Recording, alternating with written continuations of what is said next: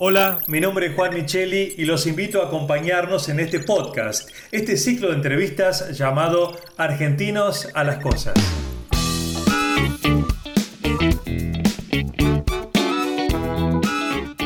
Argentinos a las Cosas es un espacio de reflexión para pensar los desafíos que enfrentamos como sociedad y así poder construir un país sustentable para todos en este siglo XXI. Esta es la propuesta de Argencom, la Asociación de Empresas Líderes de la Argentina del Conocimiento.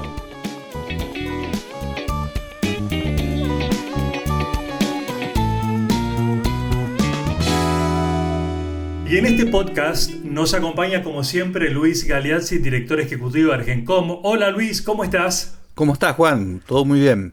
Genial. Bueno, y hoy tenemos una visita muy esperada, nada menos que recibimos a Juan Navarro, que es el socio fundador de Exacta, una empresa multinacional que da servicios de consultoría de desarrollo de software. Hola Juan Navarro, ¿cómo estás? Encantado. Hola Juan, un gusto y gracias por la invitación.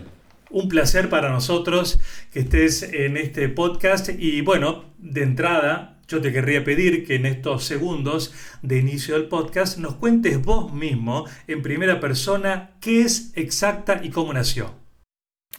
Bueno, Exacta es una compañía básicamente de servicios de desarrollo de software que nació en el año 2000 em, en Argentina, Brasil y luego, bueno, a lo largo de los años nos hemos expandido a Uruguay, Colombia y a Estados Unidos fundamentalmente. Hoy en día somos alrededor de un poco más de 700 personas por todo el, continente y gran parte del trabajo que hacemos es exportar servicios de desarrollo de software a, a Estados Unidos. ¿Quién hubiera dicho, no Luis, que en el año 2000 nacía esta compañía que hoy tiene esta experiencia, trayectoria y esta cantidad de empleados? Sí, Juan, vos fíjate, son 700 personas de alto nivel eh, tecnológico, alto nivel profesional, y justamente es una de las empresas testigo de lo que llamamos la economía del conocimiento, que se basa fundamentalmente en el talento y el tema que nos preocupa es la retención de talento, como en la actual economía el talento está amenazado y creo que Juan es una persona ideal para consultarlo sobre este tema. Así es, Juan, está planteada la pregunta, eh, ¿por qué crees que se fugan los cerebros? Eh, y circulan de un país a otro, lamentablemente se van de muchos de América Latina. Claro, sí. Yo te diría que hay, hay dos tipos de fuga, ¿no? Hay, por un lado, las personas que se van de sus países o de Argentina específicamente buscando mejores sueldos, un entorno más estable para, crecer, para desarrollarse. También está el, otro tipo de fuga, que es el fuga de la gente que, se queda en Argentina o en, su país, pero que de alguna manera salen del mercado formal, ¿no? Eh, dejan de trabajar dentro del ecosistema argentino y pasan a unirse a otro ecosistema multinacional y fuera de las regulaciones locales desde nuestro punto de vista, eso también es fuga de talento. Ahora, también uno puede pensar que de tu compañía también hay fuga de cerebros o, tu compañía es la que recibe esa fuga? Eh, creo que todas las compañías tienen, tienen cierta fuga de, cerebros. Eh, hay, eh, el, tema es que hay, hay una, llamale de alguna manera hay una transición natural que se da entre distintas empresas que compiten por el talento. Siempre estás compitiendo por el talento, tanto a nivel nacional como a nivel internacional. Eh, pero eso yo no, mientras se mantenga dentro del ecosistema, hablemos de Argentina, dentro de un mismo ecosistema, eh, yo no llamaría eso fuga de, talentos o de cerebro. El problema es cuando salen del ecosistema argentino, ¿no? ya sea eh, porque se van del país o porque salen de la economía formal. Es decir, cuando ya em, están directamente en otro circuito, otro país, otro negocio, otra compañía, esa sí sería una fuga de un cerebro formado en la Argentina. Claro, exacto. ¿Y cómo eh, se, los, se los puede reincorporar, retener? ¿Es solo una cuestión económica, salarial? No, eh, hay, digamos, no creo que sea solamente un tema económico salarial, pero que impacta, impacta mucho. Una, cosa que hay que entender, eh, yo creo, de la economía, o que es particular de la economía del conocimiento, es que eh, toda la inversión que eh, se genera en, la economía real, en infraestructura, en logística, en, un montón, en procesos fabriles, en la economía del conocimiento, eh, el, paralelo es la capacitación. Nosotros invertimos mucho en, capacitación. Entonces, esta, esta pérdida de, a veces de, talento, fuga de talento, afecta a la industria, afecta a las empresas porque estás perdiendo la, inversión que hiciste.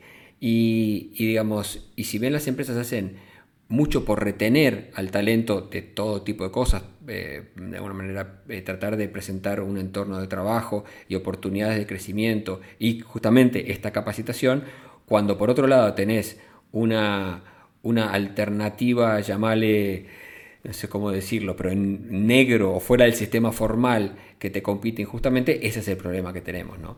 Claro, ya nos han nombrado, Luis, la capacitación como una forma de retener, ¿verdad?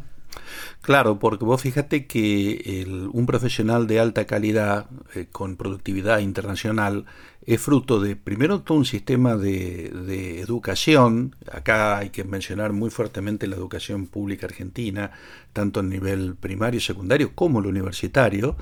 Eh, pero luego también eh, en las empresas continúa esa curva de aprendizaje y las escuelas son formadoras, eh, las, las, empresas son formadoras de talento. es decir, un junior no tiene la misma capacidad que ese mismo junior 7, 8 o 10 años después, después de haber trabajado en una cantidad de proyectos. Entonces, el retener ese, ese talento en las empresas y en el ecosistema formal hacia la capacidad competitiva de un país. ¿Y esa capacidad competitiva cómo se logra, eh, Juan? Eh, bueno, yo, creo que tiene mucho que ver con, lo, que estamos hablando, que es eh, retener y hacer crecer el, talento local, ¿no? o trabajando para el ecosistema local. Digamos, hoy en día la, industria o, la economía del conocimiento en Argentina es el tercer exportador de la Argentina. Eh, y eso muchas veces no se sabe. Eh, y, lo que nos está sucediendo ahora es que por de alguna manera esta, esta competencia que estamos teniendo de la economía no formal, en vez de estar creciendo como lo están haciendo otras economías de la región, eh, en los últimos meses hemos decrecido en las exportaciones. Entonces tenemos que tratar de, solucionar este problema para volver al, a, la, ruta de, de, crecimiento. Ahora, Juan, esto que hablamos me recuerda a una frase cuando éramos más jóvenes todavía, cuando se decía, este tipo tiene la camiseta de la empresa. ¿Existe hoy la camiseta de una empresa que el empleado se pone esa camiseta y dice, acá me quedo 10, 20 años? O por más que capacites, des un buen salario, generes un buen clima de trabajo, no hay garantías, que esa camiseta ya es personal y no empresarial. Eh, sí, yo me acuerdo de mi primer empleador este, en los años 80 que te decían bienvenido al, primer y último trabajo que vas a tener. Eh, yo creo que eso, eh, eso ya no es así. lo cual no quiere decir que, exista necesariamente una, un rechazo de pertenecer a una empresa. Lo que sucede es que las empresas, es un mercado muy dinámico, muy dinámico, donde hay muchas oportunidades, donde, digamos, eh, eh, cambian las tecnologías eh, y donde entonces las empresas tienen que estar reinventándose y reinventando la propuesta de valor a los empleados todo el tiempo, los empleados, los colaboradores, todo el tiempo, todo el tiempo. Entonces, para ser competitivos. Entonces, yo te diría que, que, es difícil pensar en un trabajo de por vida. Eh, lo que hay que, hay que ah, pensar es en una capacidad de adaptarte y generar nuevas propuestas de valor a, los colaboradores constantemente y así eh, generar esa, atracción, esa fuerza de, digamos, hacia la empresa que haga que las personas te elijan como empresa. Las personas están eligiendo todo el día. Claro, acá hay un tema también que es el de la brecha cambiaria, ¿no? Porque estos cerebros, estos talentos, que eh, la tienen muy clara en muchos aspectos, dicen, yo no es que me quiero vivir a otro país, quiero trabajar en la Argentina, pero para una empresa extranjera que me pague en dólares y con esta brecha cambiaria que tengo vivo muy bien en la Argentina porque cobro en dólares pero vivo con, en pesos. Es decir, eh, la brecha también favorece esto. Sí, no? sí, total, totalmente. Yo te diría que no es que la... Eh, los argentinos quieran trabajar necesariamente para una empresa extranjera. Lo que sí quieren maximizar como toda persona y tienen todo el derecho del mundo, maximizar sus ingresos. Entonces, eh, lo que nos sucede a las empresas formales en Argentina, que estamos operando dentro de un contexto en donde eh, tenemos que pagar eh, los, impuestos, digamos, las, las, cargas sociales, los impuestos patronales, tenemos que retener ganancias, tenemos que, como, y, como tú bien decías, vender los dólares de, de nuestras exportaciones al tipo de cambio oficial. Si alguien viene de afuera, una empresa de Ucrania, Bélgica este, o de cualquier otro lado y le ofrece a, un, colaborador nuestro eh, ganar en dólar billete en alguna billetera electrónica por algún otro lado, cuando comparás lo que le queda en, el bolsillo a la persona en ambos sistemas, eh, la diferencia puede ser tres veces o más. ¿Y esto a mediano plazo qué, efecto puede tener si continúa esta tendencia? Sí, yo creo que hay, hay como dos, impactos. ¿no? El, primero es el impacto en las empresas nacionales, eh, que, tiene impacto no solo en las empresas en sí, sino en las nuevas generaciones. Como bien decíamos recién, las empresas nacionales son formadoras. Es decir, el sistema universitario forma a la persona hasta determinado punto, pero esta industria es una industria eh, en donde hay, una especie de, mentoría, hay una especie de acompañamiento en el crecimiento de la persona hasta que es totalmente productivo. Si, si las empresas nacionales no pueden retener ese talento porque se va eh, de alguna manera atraído por propuestas del sistema no formal, tampoco puede continuar invirtiendo en nuevos, en nuevos graduados. Y primero porque no lo reditúan, porque los forma y después se le van, pero aparte tampoco tienen con quién formarlos. Entonces hay un problema en las empresas en sí que genera a su vez un problema para los propios graduados. Pero además hay un segundo problema, que es que el sistema nacional formal, al pagar los impuestos, al traer, al traer divisas al país, eh, financia la Argentina que conocemos, financia el sistema educativo, el sistema jubilatorio, las obras sociales, este, trae dólares para las importaciones. Eh, las otras empresas que contratan a gente pagándoles, en, como digo, en billeteras virtuales en el extranjero no, no contribuyen a todo el, sistema económico nacional. ¿no? ¿Y qué, qué, se te ocurre? ¿Qué se podría hacer? ¿Qué sugerirías vos para reencauzar este, este fenómeno, este problema en un punto? ¿no? Sí, es, eso es, este, es, fácil de decir, es difícil de, hacer, ¿no? Pero bueno, este, probemos, a ver. Probemos, sí. Como, bien decías, eh, lo más importante es la brecha cambiaria. Eh, en, realidad eh, es el gran desequilibrio que tenemos en la Argentina, viene por ese lado.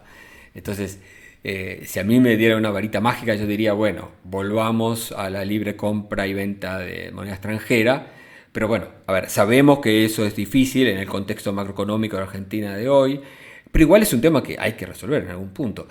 Yo pensaría que hay medidas que se pueden tomar en el entretiempo, paliatorias, para tratar de disminuir eh, lo que, lo que está sufriendo la industria. Una de ellas podría ser, por ejemplo, tratar de permitir que las empresas de la economía de conocimiento, que están especialmente este, sujetas a este, este factor de, digamos, de robo de, talentos, que puedan liquidar el dólar algún valor, eh, no sé, del contado con liquidación algún otro valor que haga que les, genere más dinero para poder pagar sueldos más altos, ¿no? Eh, eso, es, eso es, digamos, el, elefante volador, digamos, el tema de, la, de la brecha cambiaria. Después está la carga impositiva, que todos sufrimos y sabemos, ¿no? Eh, que, que, en realidad la economía hay una ley de la economía del conocimiento que aprobó el gobierno y con eso, desde el punto de vista de las empresas, creo que estamos bastante bien. Creo que a las personas físicas se les complica, porque, por ejemplo, ganancias, conocemos que al, no alimentar, y como los sueldos son altos en esta industria, al no alimentar, este, al, no ajustar las bandas, la gente termina pagando realmente impuestos muy, muy altos que hacen que de vuelta la propuesta formal sea poco atractiva. Mm. Eh, Juan, eh, yendo puntualmente a lo que produce tu empresa exacta, eh, ustedes desarrollan software. ¿Desarrollan software a pedido de un cliente o ustedes desarrollan un software y lo ofrecen? No, nosotros somos eh, empresa de servicio de desarrollo, con lo cual trabajamos eh, a pedido de lo que los clientes estén, están buscando. Y, digamos, en general son proyectos específicos para una necesidad puntual de un cliente particular, ¿no? Es decir, algún sistema, algún banco o entidad financiera o entidad de, o, y ya más del lado de la tecnología también, desde redes sociales, estas empresas de entretenimiento, todos ellos tienen sistemas particulares, aplicaciones que necesitan desarrollar y, lo hemos visto durante la pandemia, ¿no? Nuestra vida se ha mudado al mundo digital y estamos construyendo todo este mundo nuevo en el cual estamos cada vez todos más metidos. Claro, sobre ese mundo nuevo te quería preguntar porque vos y, tus socios fundadores vieron hace 20 años el mundo que se venía, que no sé si era el que tenemos hoy, no sé si recordarás que imaginaban este mundo, pero ustedes son visionarios. ¿Cuál es el mundo que se viene en los próximos 10 años? Sí, eh, muy gracioso. Si te acordás, hace 20 años estábamos en la burbuja de Internet eh, y, nosotros teníamos la visión de, esa revolución de Internet que cayó eh, al precipicio en, aquel año, pero digamos que al final resultó que realmente era, un, este, era una realidad, era algo que se venía, solo que tal vez estábamos antes en el tiempo. ¿no? Yo creo que vamos a, continuar mejorando en nuestra calidad de vida a través de la tecnología. La tecnología eh, creo que es eso, es un elemento que nos permite disfrutar más y, más sanamente de nuestra, de nuestra vida. Eh, hay software eh, que permite, que está metido en casi todas las industrias, pero pues hay tecnología en otras, en otras, y la industria del conocimiento cubre, o la economía del conocimiento cubre muchas áreas. lo estamos viendo con las vacunas, eso es tecnología eh, pura, ¿no? Luis. Sí, mira, yo lo que podría agregar es que la, la, batalla por el talento, la demanda por el talento es un fenómeno global.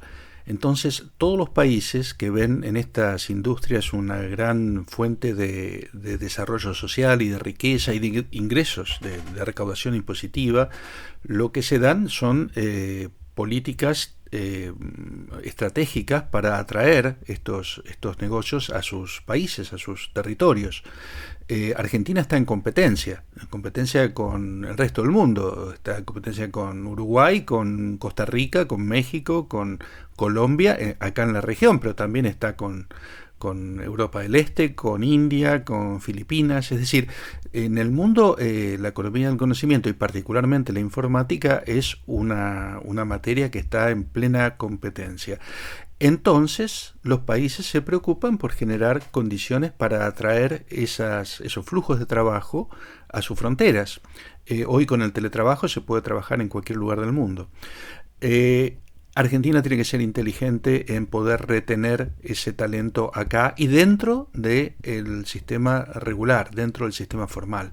Eh, si no, perdemos todos, perdemos las empresas y también pierde el gobierno, el Estado, que pierde la recaudación, que es fundamental para seguir sosteniendo el ciclo de la economía del conocimiento. Sí, y así como no hay camisetas como antes, me parece que las banderas también están un poco cuestionadas y que hoy nadie tiene inconveniente en trabajar en otro país que a lo mejor antes sí. Eso creo que cambió, ¿no, ¿No Juan? Sí, es cierto, es cierto. Eh, un poco oyendo a lo que decía Luis, eh, hoy el talento eh, tiene la capacidad de fluir hacia donde se le hace la mejor propuesta. Digamos, como te decía, chicos cambian de país, migran o pueden trabajar de Argentina para empresas deslocalizadas en, Argentina. Digamos, creo que es, es una tarea nuestra eh, hacer que la propuesta a nuestro talento sea eh, atractiva, que les permita crecer, desarrollarse y así vamos a tener una industria eh, creciente que cada vez exporte más, que cada vez contribuya más al país y vamos a estar todos como, como nación mucho mejor. Bien, y la última, Juan, del universo que vos mencionaste de más de 700 empleados, ¿cómo se distribuyen las nacionalidades ahí? ¿Cómo dirías, hay una mayoría de argentinos? Sí, todavía tenemos una mayoría de argentinos. ¿Qué eh, porcentaje más o menos tenés? Y debe ser el 60 y algo de por ciento argentinos. y después, bueno, hemos, hemos crecido, hemos expandido fronteras, entonces hoy ya tenemos una buena proporción de, empleados en Colombia, en Uruguay, en Estados Unidos, y después, eh, últimamente con, la pandemia y la deslocalización de la gente, eh, eh, hemos este, contratado personal en, en, múltiples países, te diría. Mm. Este, porque ahora ya es, al estar trabajando de tu casa, es como que se, se borran mucho las fronteras, ¿no? Así es, sí, un tercio de, de otras nacionalidades es realmente un número importante. Juan Navarro, eh, fue un placer eh, dialogar con vos. Gracias por tu tiempo. Eh, seguiremos en contacto y mucha suerte por delante con Exacta. Muchas gracias a ti, Juan. Bueno, y Luis Galeazzi, un placer como siempre. Vamos a encontrarnos próximamente con el nuevo invitado, ¿verdad? Sí, sí, la verdad que se van sumando temas y vos fíjate la calidad de los este, invitados que tenemos, así que es un gusto seguir con estas, este, estas sesiones de podcast. Así que un abrazo. Otro para vos, otro para Juan Navarro y gracias a ustedes por acompañarnos y hasta la próxima.